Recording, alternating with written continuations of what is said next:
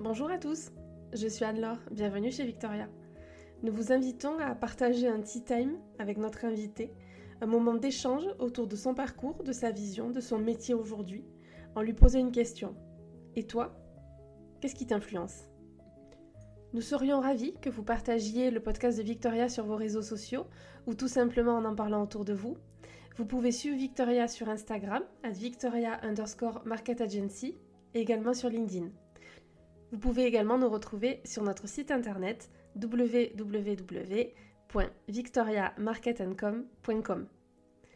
Nous noterons également les noms, les liens et les réseaux sociaux de nos invités en description de chaque podcast. Nous vous souhaitons une bonne écoute et à tout à l'heure. Aujourd'hui, on reçoit Caroline.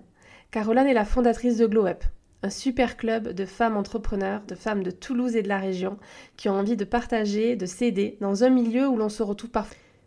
Caroline a aussi développé plein d'autres choses et se remet en permanence en question pour faire évoluer le club. Alors forcément, elle doit s'inspirer, elle doit être influencée, alors on a hâte de partager tout ça avec elle. Euh, bonjour Caroline. Bonjour Anne-Laure. Merci beaucoup d'avoir répondu euh, positivement à notre invitation pour Eh ben, participer au podcast. Merci à vous, je suis ravie. Euh, nous aussi. Euh, alors on va commencer par une petite question. Est-ce que tu pourrais nous te présenter et nous raconter ton parcours? Oui, alors, donc j'ai 34 ans, je vis à Toulouse depuis un peu plus de 10 ans. Je suis la fondatrice de Glow Up, qui est un club de femmes entrepreneurs à Toulouse. Et je suis aussi mentor et formatrice, donc euh, j'accompagne principalement des entrepreneurs ou des porteurs, porteuses de projets euh, sur des thématiques liées à l'entrepreneuriat et au marketing digital. Et euh, avant ça, mon parcours, alors c'est toujours très compliqué pour moi de le résumer parce que j'ai fait plein de choses différentes. Surtout, je me suis beaucoup cherchée avant d'en arriver là. Mais on t'écoute. Donc, euh, j'ai fait des études un peu différentes. J'ai d'abord fait euh, une fac de langue, ensuite j'ai fait un DUT technique de commercialisation, une licence sciences de gestion. Suite à ça, j'ai travaillé pendant 4 ans, euh, plutôt en travail alimentaire euh, qui me plaisait pas particulièrement. Oui. J'ai travaillé pendant 2 ans, notamment dans une boutique SFR. D'accord. Donc euh, pas le travail euh, le plus passionnant et voilà. Donc suite à ça, j'ai décidé de reprendre mes études. J'avais à peu près 26-27 ans parce que j'avais un petit peu d'ambition et j'avais envie d'évoluer dans ma carrière professionnelle. Donc euh, j'ai fait un master banque et finance en alternance. Donc euh, j'ai fait deux ans d'alternance au Crédit Agricole pour être euh, conseillère sur le marché des professionnels. Et finalement, quand j'ai terminé mon master, j'étais pas hyper convaincue de l'alternance que j'avais faite. Euh, il y avait Mhm. ce côté hyper commercial de la banque qui me plaisait pas du tout.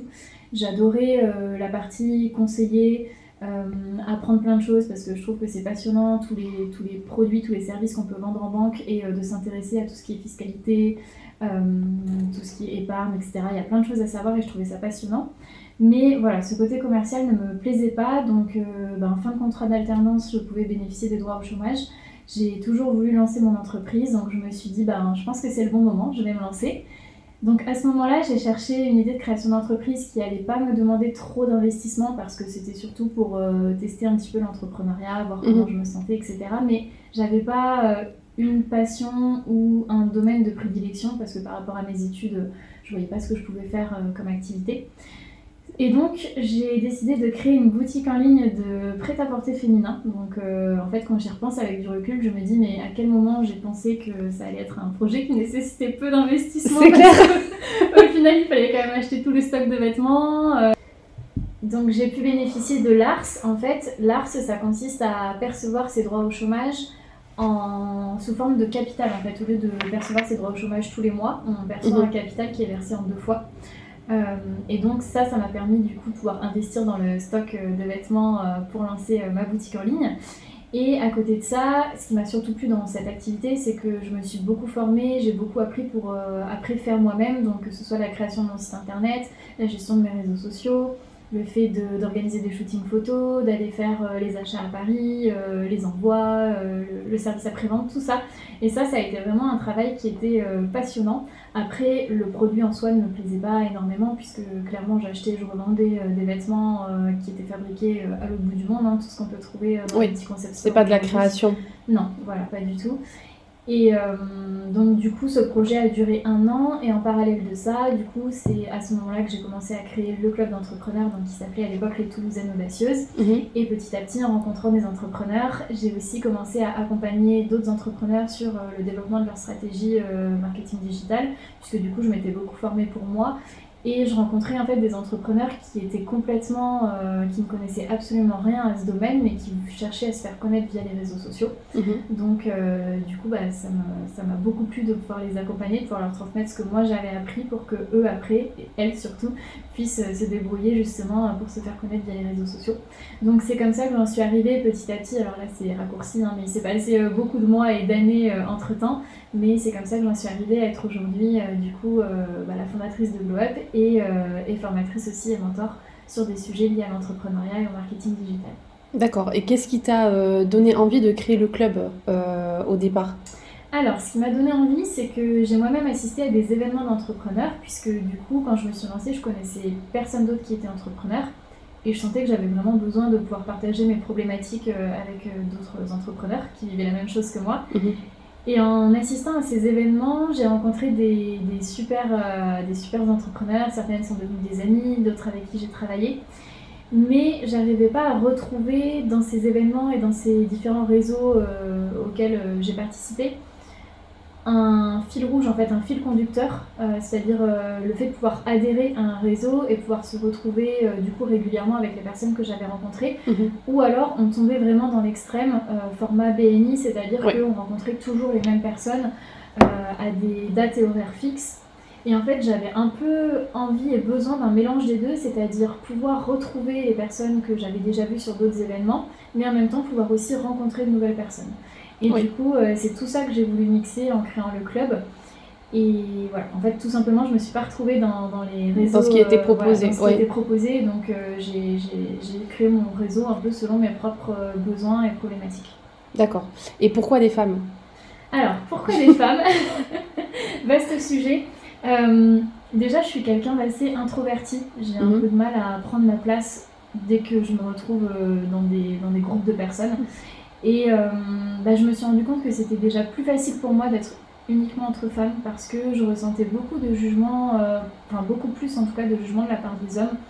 D'autant plus que je fais très jeune, en tout cas je fais beaucoup plus jeune que mon âge, on me donne parfois euh, même 10 ans de moins que mon âge. Et du Profite, coup, hein. euh, ouais, c'est ce que je me dis. Et du coup, le fait d'être une femme et en plus de faire plus jeune que son âge, je me suis souvent confrontée à des hommes qui me prenaient en gros euh, pour une gamine. euh, Et Oui. même dans ma famille, en fait, on a, on a déjà fait cette réflexion. euh, notamment, j'ai un oncle qui m'a fait un jour cette réflexion, qui m'a dit Mais moi, en fait, si je me retrouvais face à toi en tant que formatrice, euh, j'arriverais pas à avoir confiance et à. En fait, tu serais pas crédible, quoi. Ouais, voilà, c'est ça, manque de crédibilité. Et du coup, euh, c'est quelque chose qu'on retrouve moins et même pas du tout, enfin en tout cas dans la communauté que j'ai créée, je trouve que je retrouve pas du tout ce jugement. Ah oui, exactement. Euh, voilà, c'est Je suis vraiment... euh, bon, ouais, tant mieux. J'ai vraiment créé une communauté euh, axée autour de la bienveillance, vraiment Ouais. de l'entraide. Et on avoue être que des femmes, euh, on ne se tire absolument pas dans les pattes comme on peut l'entendre parfois. Pas du tout. euh, voilà. donc, euh, donc du coup, en fait, j'ai vraiment ce sentiment que quand les femmes sont entre elles, elles arrivent plus aussi à prendre leur place et à, à montrer leur, leur puissance, entre guillemets, Ouais. en fait, à, à moins se censurer. Et puis, il y a aussi le fait que quand on est des femmes, on a des sujets aussi qui nous sont propres. Euh, ben, tous les sujets liés, par exemple, je pense euh, à notre productivité, par exemple, qui peut baisser en lien avec notre cycle menstruel, Exactement. à ce qu'on peut ressentir aussi euh, le jour où on devient maman, à toute cette charge mentale.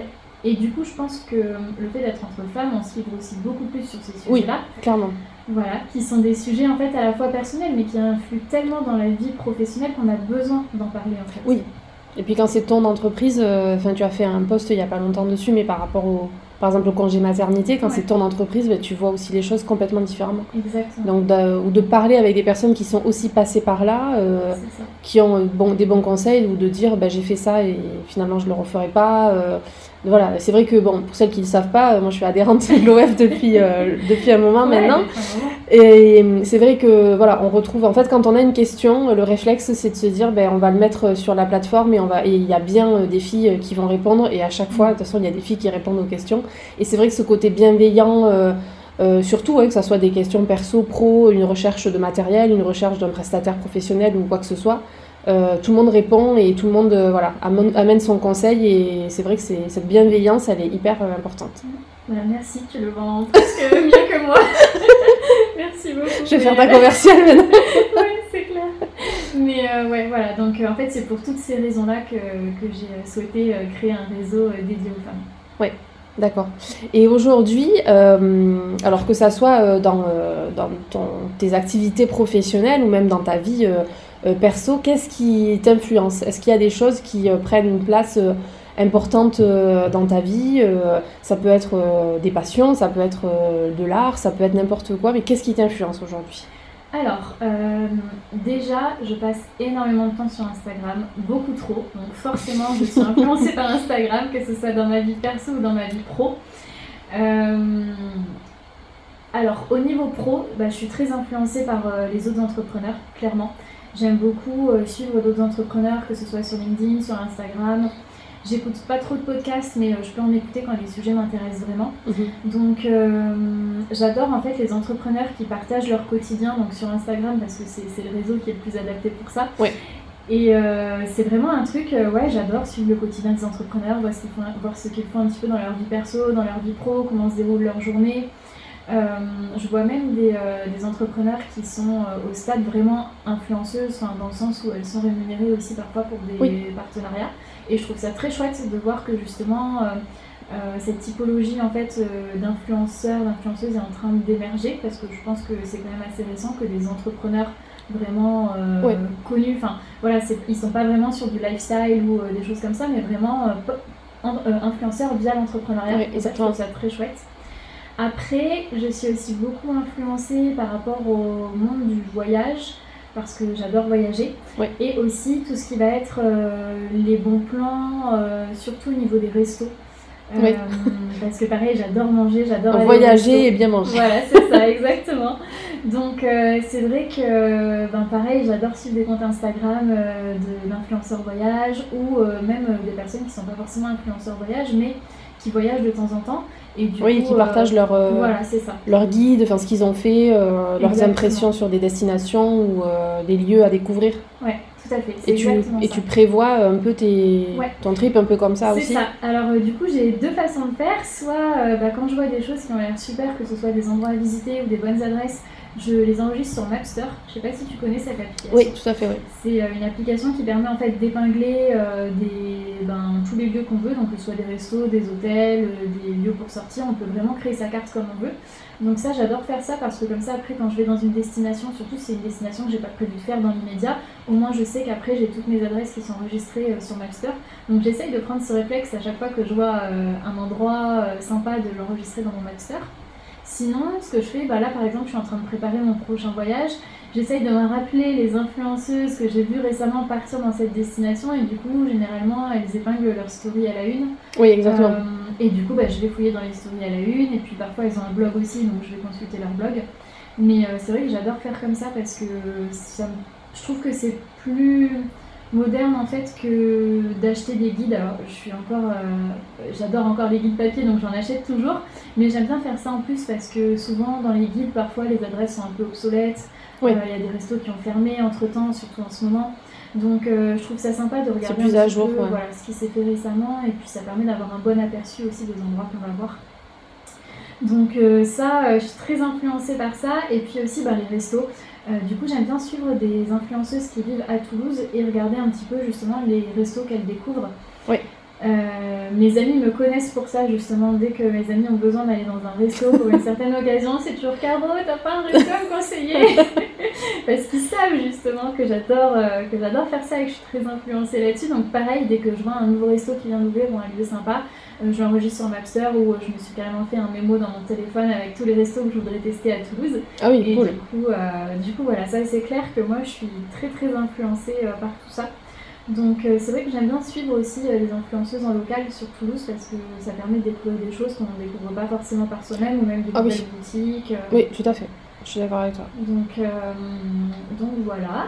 Donc comme quoi les réseaux sociaux, pour toi, ils, ils font partie euh, intégrante de ton quotidien Ah oui, euh, complètement. ben, pro, parce que tu vas suivre des personnes qui vont t'inspirer dans le pro, ou voilà, voir leur parcours, que ce soit des, des jeunes entreprises ou Oui. certaines qui ont émergé, qui ont explosé, et, et on aime suivre aussi les parcours de ces personnes-là qui on Mm. s'identifie aussi, et on, on, voilà, on se dit, ben voilà, elle a commencé euh, elle a de rien, et s'est montée, ou avec levée de fonds ou pas de levée de fonds, ou des choses comme ça, mais tous ces parcours-là sont super intéressants. Exactement. Et après, dans ta vie aussi euh, perso, pour tes voyages, euh, tout ça. Donc, les réseaux sociaux ont une place importante dans ta vie. Ah oui, je ne pourrais pas vivre sans.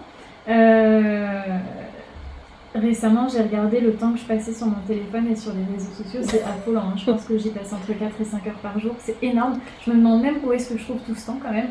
Et, euh, et je pense qu'aujourd'hui, je suis incapable de faire une, euh, une détox par exemple. Tu vois, Ouais. euh, même si j'en avais envie, je pense que j'y arriverai pas pour l'instant. C'est grave, mais Non, il y a des personnes qui le font. Il y en a qui, qui, qui désinstallent carrément l'appli, euh, Ouais. par exemple pendant des vacances ou quoi, pour, Ouais, ouais, ouais. euh, ben, pour ne pas aller dessus du tout. J'ai trop peur, moi, en fait, de. Bah, c'est ce qu'on appelle le, le FOMO, hein, euh, le fear of missing out. J'ai trop peur de passer à côté de quelque chose, en fait, si je ne vais pas sur les réseaux sociaux tous les jours. Enfin, sur Instagram, notamment.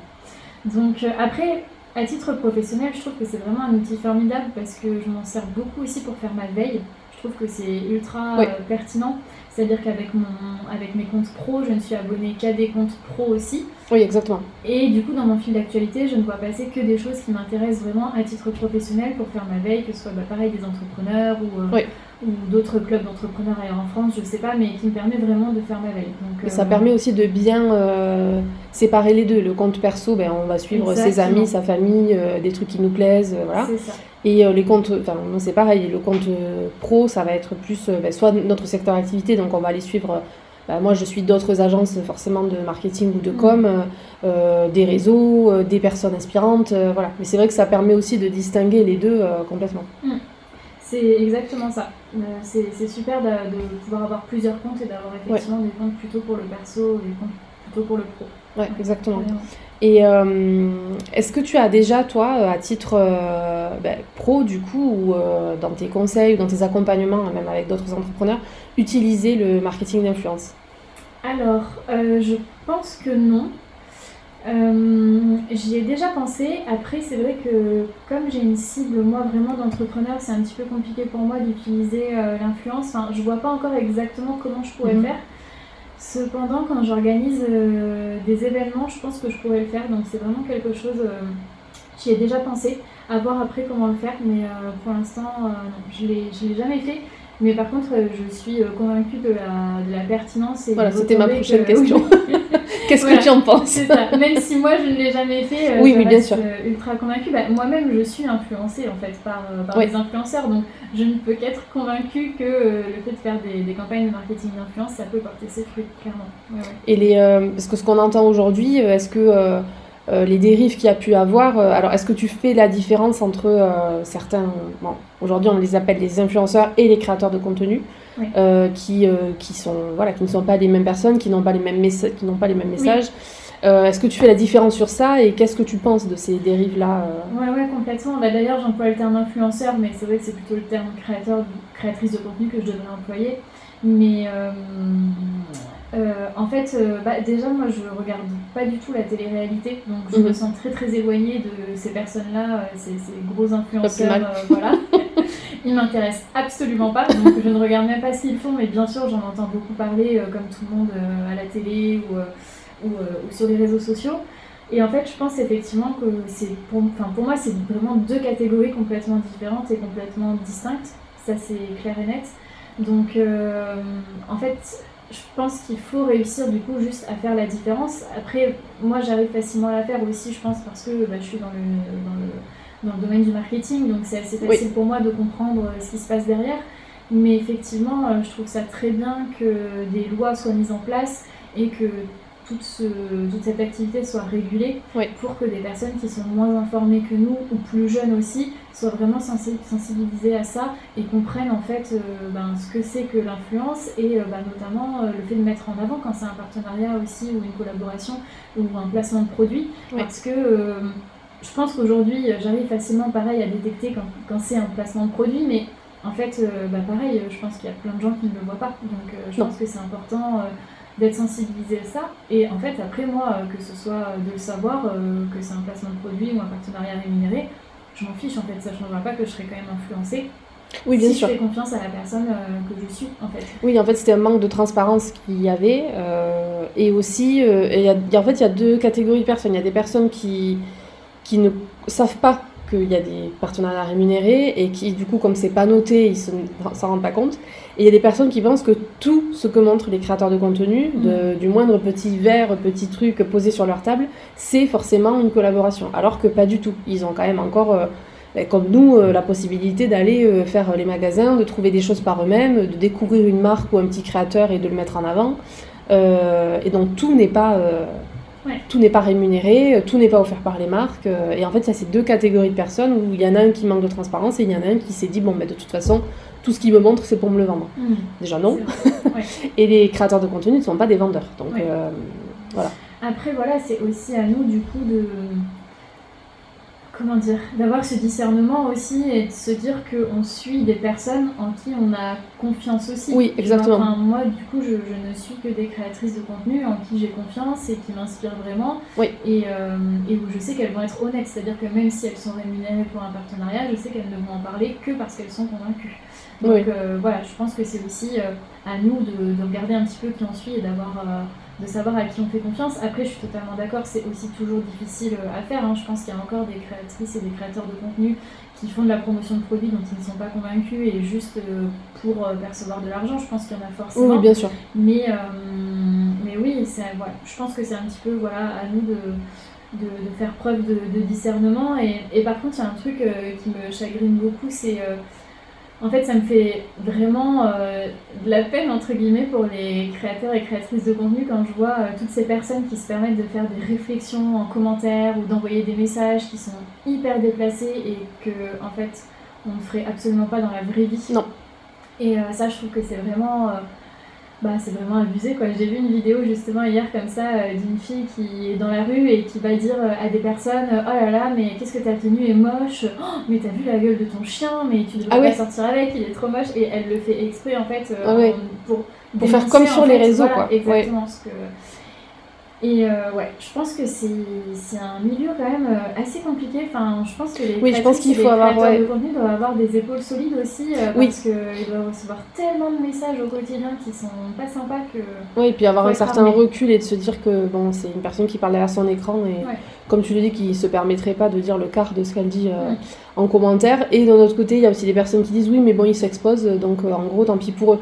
Bah non.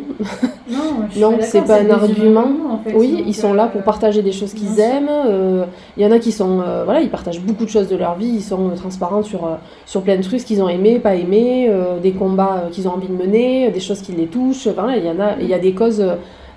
Qui par les réseaux et parce que quelques créateurs de contenu ont mis en avant une cause quelle qu'elle soit, ont parlé de cette, de cette cause-là, euh, ont été découverts par des gens, euh, mm. trouvé des solutions. Euh, et c'est voilà, il y a un pouvoir quand même aujourd'hui des réseaux sociaux qu'on ne peut pas nier, et ça passe aussi par les créateurs de contenu. Donc on ne peut pas non plus leur, leur taper sur la tête en permanence et dire qu'ils s'exposent. Donc c'est normal après tout si on fait des réflexions. Moi je suis hyper admirative des créatrices et des créateurs de contenu, surtout, enfin je pense surtout à, à celles que je suis parce que je me rends vraiment compte qu'en fait c'est un travail qu'elles font vraiment 7 jours sur 7, euh, tout le temps. C'est-à-dire que même quand elles partent en vacances euh, à titre perso, elles continuent à partager, à faire des articles de blog, etc. Et en fait, euh, ouais, elles déconnectent jamais. Et, moi, je trouve que c'est un travail incroyable qu'elles font, franchement. Il n'y a pas de pause, ouais. Ah ouais, et puis vraiment, je te dis, moi en plus, ça me rend service parce que du coup, bah, je suis très influencée par tout ce qu'elles font, les sorties, les voyages, tout ça. Moi, ça m'aide ça en fait de voir justement les coins qu'elles ont découverts, qu'elles ont visités. Donc, et, surtout, voilà, parfois elles le font en étant même pas rémunérées. Donc, ah oui, oui, bien sûr.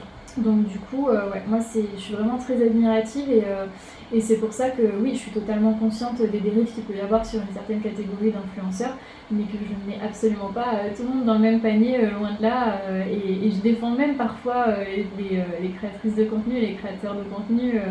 on a parfois des débats avec mes copines justement où où bah, il y a toujours des personnes qui se disent mais non mais t'as vu elles sont payées pour partir en voyage c'est quand même le job de rêve enfin genre elles sont payées pour partir au bout du monde, mais après elles profitent. Et moi, à chaque fois, je dis, mais non, en fait, encore pire, quand elles sont payées pour un voyage, je pense qu'elles travaillent vraiment, euh, qu'elles se font des journées énormes et qu'en fait, c'est pas du tout euh, du repos, quoi. Ça, ça, doit être hyper fatigant. Après, quand tu rentres, il faut encore euh, créer tout le contenu.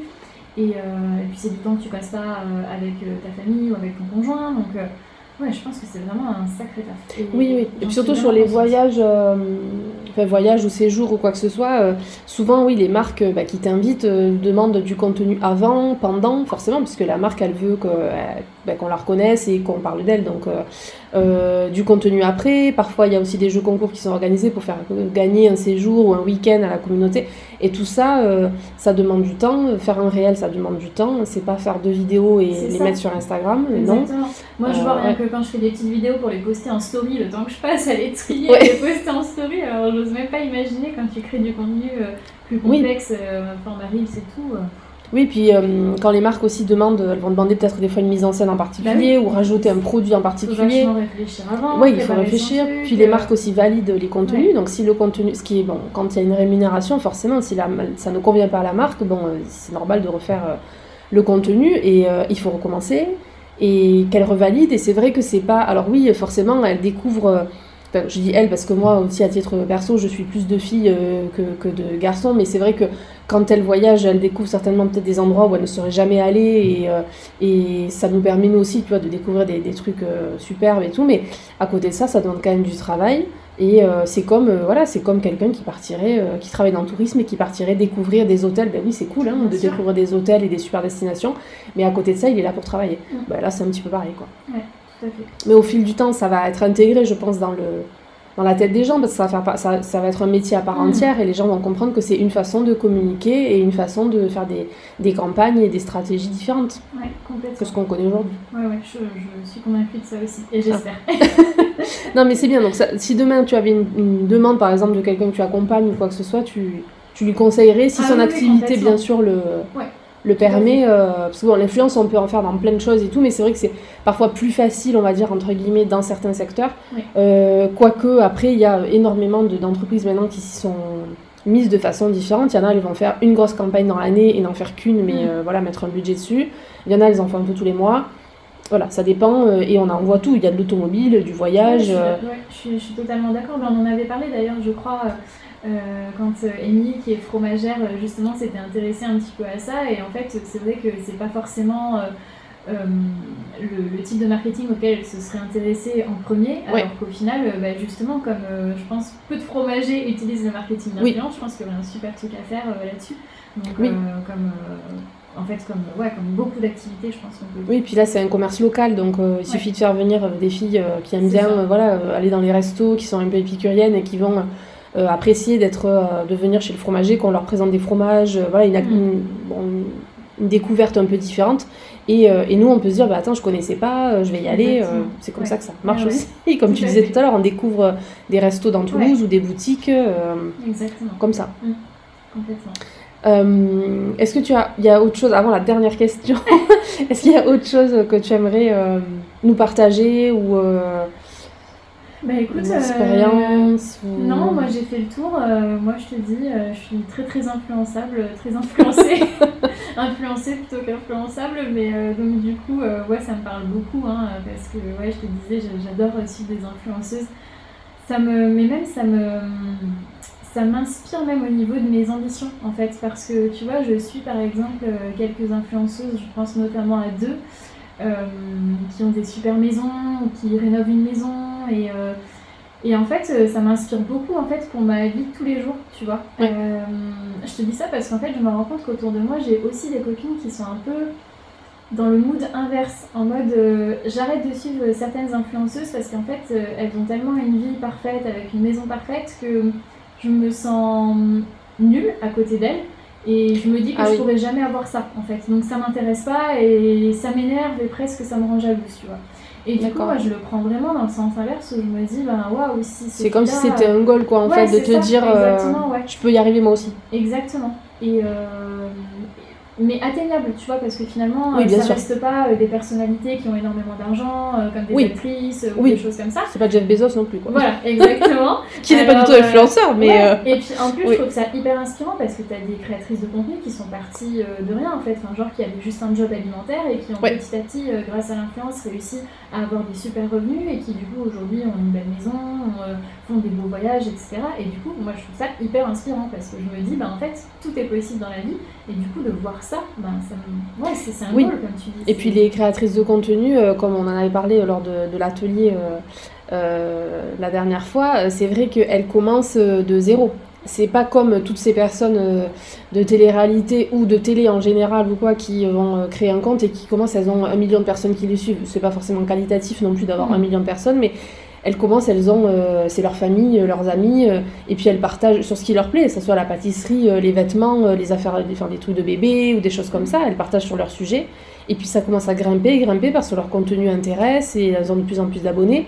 Et c'est vrai que ben, elles ont construit tout ça aussi euh, toutes seules. Alors après, elles commencent à être accompagnées euh, par des agences, par des agents, par des collaborateurs pour établir des stratégies parce que ça se professionnalise. Mais comme tu dis, elles commencent ben, comme toi ou moi et elles peuvent peut-être, euh, voilà, on peut aussi arriver à, des choses euh, sans aller Ouais. se mettre forcément avec des influenceurs qui ont, je sais Ouais. pas combien de millions d'abonnés. Et puis en fait, moi je vois du coup vraiment leur côté entrepreneur finalement. Moi je suis très inspirée Oui. par des entrepreneurs, mais finalement ces personnes-là sont des entrepreneurs aussi Oui. qui commencent de zéro et qui euh, bah, créent leur entreprise et, euh, et via la création de contenu bah, gagnent leur vie et, Oui. puis, euh, et puis ils montent petit à petit. Donc, Et elles ont aussi, pour certaines auxquelles je pense, aussi des entreprises à côté qui n'ont rien à voir avec vrai. la création de contenu parce Oui. que, bon, forcément, ça donne, elles ont une certaine notoriété, donc ça permet aussi de développer, euh, de développer certaines choses, d'investir aussi de l'argent dans une, la création d'une société. Il y en a qui ont euh, des marques bah, de déco, de bijoux, euh, de vêtements ou voilà toute autre chose à côté. Et, et c'est bien aussi parce que là, c'est vraiment un côté entrepreneur où il y a un développement. En plus, elles le partagent, elles en Ouais. parlent, donc ça montre vraiment leur intérêt. et voilà, c'est agré- enfin, sympa de les suivre aussi là-dessus. tout à fait. Ouais, exactement. On est d'accord. Euh, donc on va arriver bientôt à la fin. Euh, donc la dernière question c'était est-ce que si tu as une personne ou plusieurs, hein, bien sûr que tu aimerais entendre euh, à ce micro, qui, qui ce serait? Alors, j'ai pas de personne précise en tête. Par contre, comme je te disais, j'adore les voyages et la nourriture, donc je pense que ça m'intéresserait pas mal de- d'entendre quelqu'un qui est vraiment dans ces domaines-là. Donc euh, je me dis pourquoi pas euh, une chef par exemple euh, d'un resto, je trouve que ça serait génial parce Ouais. que je pense qu'en plus il n'y en a pas beaucoup finalement des chefs femmes, donc je pense que ça pourrait être très sympa, c'est quelque chose qui m'intéresserait beaucoup. D'accord, oui, et puis c'est vrai que c'est... Ils sont aussi influencés par d'autres choses. Ouais. Ils ont besoin, mais ils ont aussi un côté créatif. Euh, qu'on peut retrouver dans d'autres métiers. Exactement. Et ils doivent s'inspirer et être influencés par plein de choses auxquelles Ouais. on pense peut-être pas du tout. C'est ça. Et en même temps, je pense que c'est un métier où t'as pas beaucoup de temps libre non plus. Donc Ouais. je suis pas sûre qu'elle passe euh, ou qu'il passe énormément de temps sur les réseaux sociaux. Oui, oui, c'est sûr. Donc euh, ouais, ça m'intéresserait beaucoup. Ok, très bien, mais c'est noté. Je te remercie beaucoup Merci pour ton à toi, temps. Anna. Et euh, à très bientôt. À bientôt. Nous espérons que ce Tea Time avec Victoria vous a plu, que vous avez découvert ou redécouvert notre invité sous une autre facette. Nous vous donnons rendez-vous très bientôt pour un prochain Tea Time et n'hésitez pas à nous partager des personnes inspirantes que vous aimeriez entendre au micro de Victoria. À très vite